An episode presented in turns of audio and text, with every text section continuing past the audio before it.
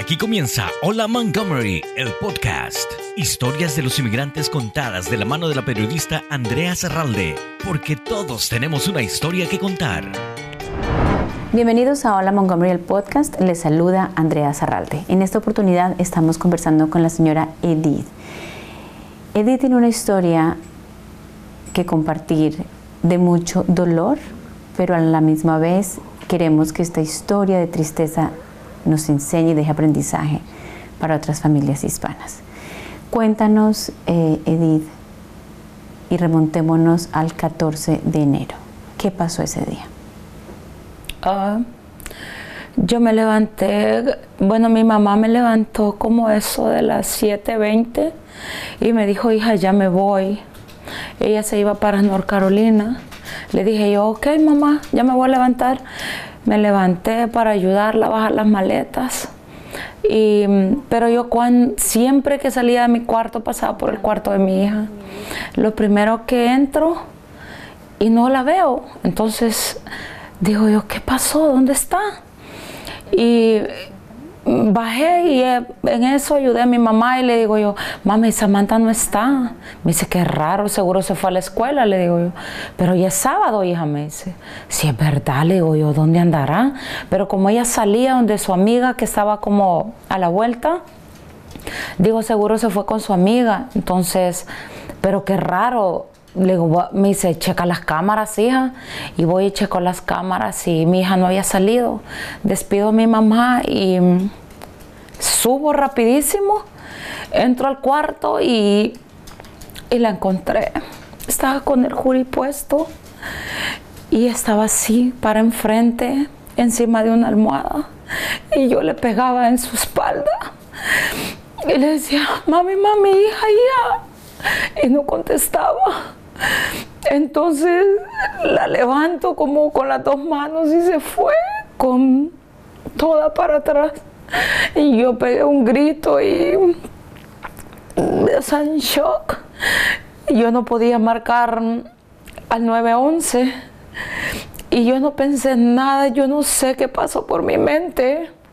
Cuando yo no intentaba como marcar, no podía.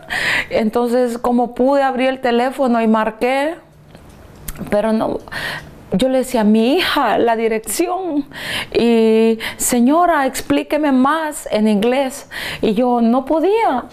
Entonces yo abro la puerta, yo no sé cómo bajé la cara de mi casa y voy y toco la puerta de mi vecino con todas mis fuerzas. Y le dije a la policía, a mi hija, y él llamó, yo no sé qué él dijo. Luego yo vine, no subí también, yo estaba en shock llamando a mi mamá y mi mamá no me contestaba, estaba poniendo gas, pero ella no sabía lo que pasaba. Y yo, mamá, mamá, yo estaba para volverme loca. Y, y mi mamá por fin me contestó, le mamá Samantha, le digo yo. Y mi mamá se vino. Y ya cuando mi mamá vino, la policía estaba aquí. Vino eh, punto que yo quiero recalcar que en la estación de policía necesitamos que haya gente que hable español porque en el caso de mi hija no se pudo hacer nada, porque ella ya había muerto hace muchas horas, no sé.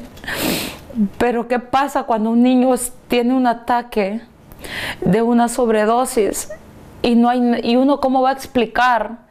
O, está en shock, o está nervioso, o no habla inglés. Mi caso, mi inglés no es fluido.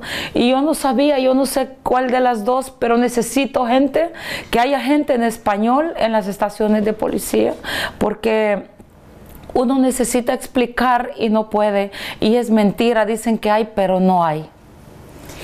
¿Qué te dijeron a ti las autoridades de cuál había sido el motivo del fallecimiento de Samantha? Una sobredosis de Percocet con fentanilo.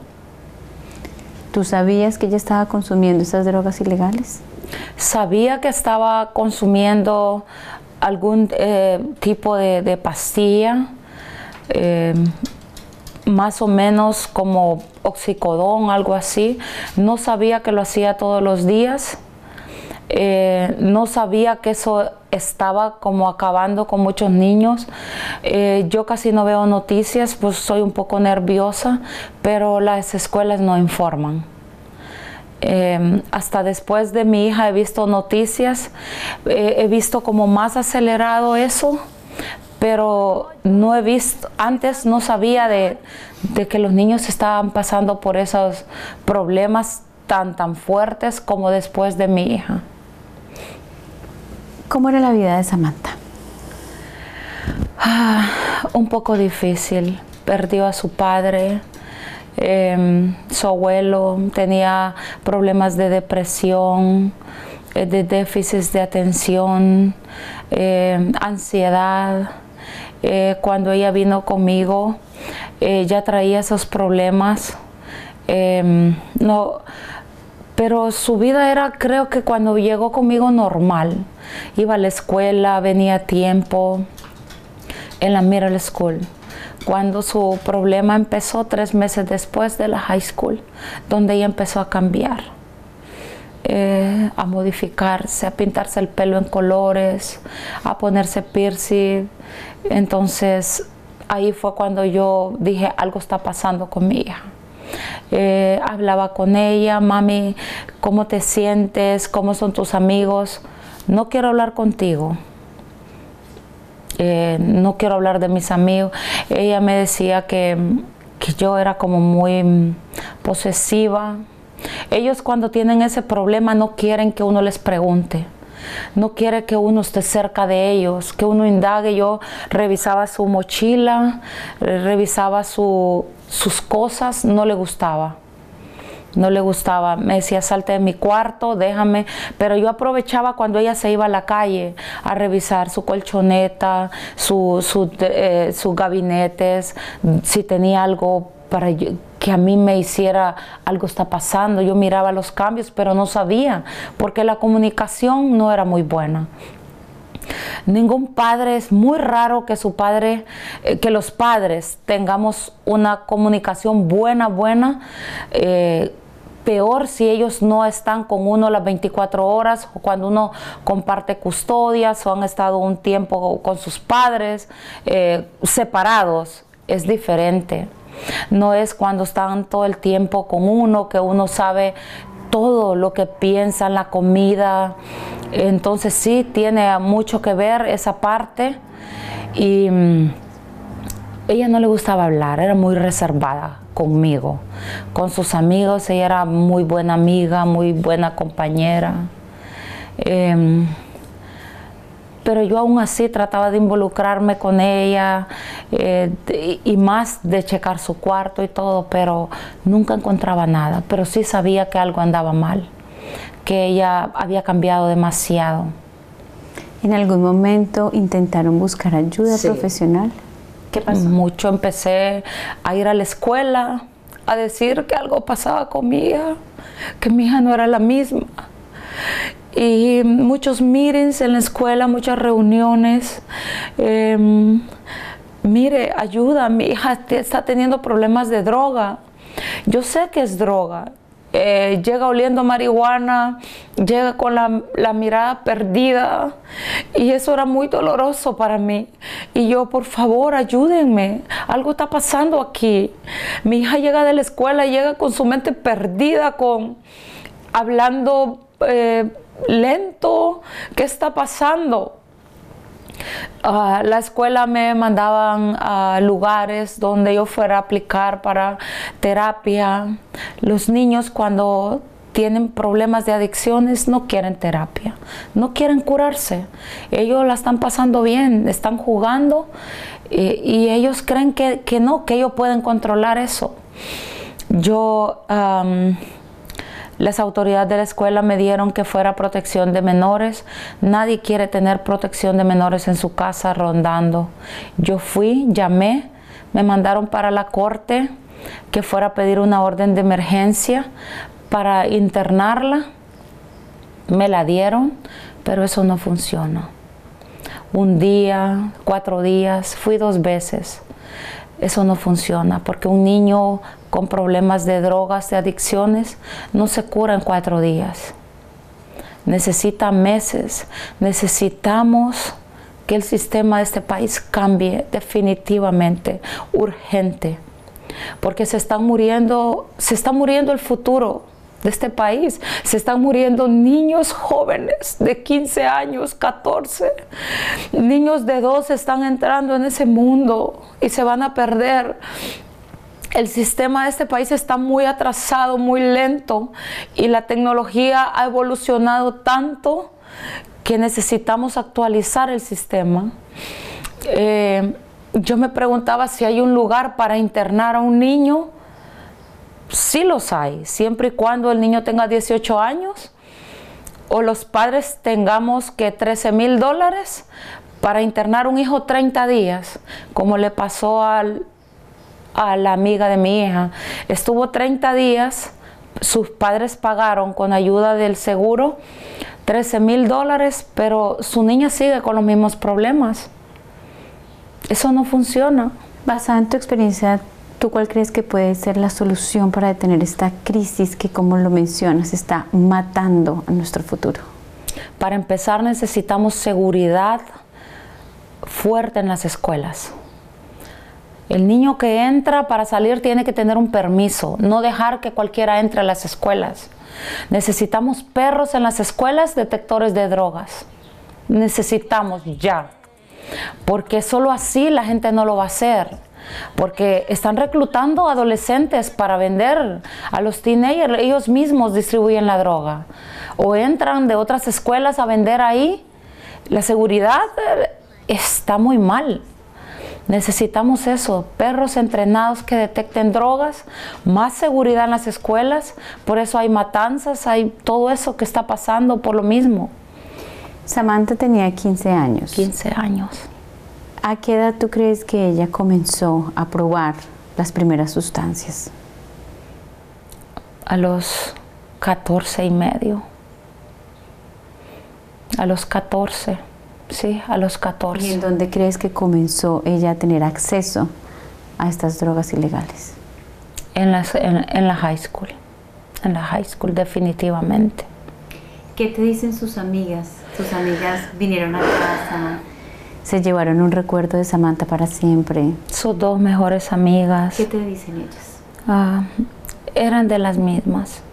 Yo permití que ellas vinieran para hacerles conciencia de que perdieron una gran amiga, que mi hija las amaba.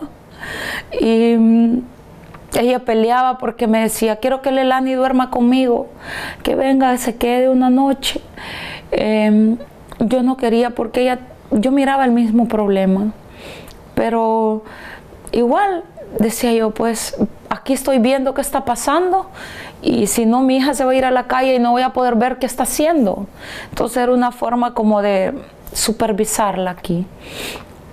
Pero vinieron, se llevaron recuerdos, ropa que era de mi hija y que pues para que la tuvieran siquiera una, una jaque, un suéter. Y revivió momentos fuertes cuando venían ellos y hacían reuniones. Yo les compraba snack o McDonald's para que compartiera con ellas. Y es fuerte, muy fuerte. Es como decía, hace falta mi hija aquí, en su cuarto. Y muy duro para mí. ¿Tú crees que su círculo de amigos también está involucrado en drogas? Sí. Todos sus amigos, ellos se identifican. Ellos saben el mismo tipo de problemas que tienen y ellos se apoyan entre ellos y no dicen nada porque le digo, ¿por qué no hablaste? ¿Por qué no me dijiste que mi hija lo hacía todos los días? Porque no quería que se enojara conmigo. Pero algo hubieras hecho. Tal vez mi hija estuviera viva, pero el hubiera no existe.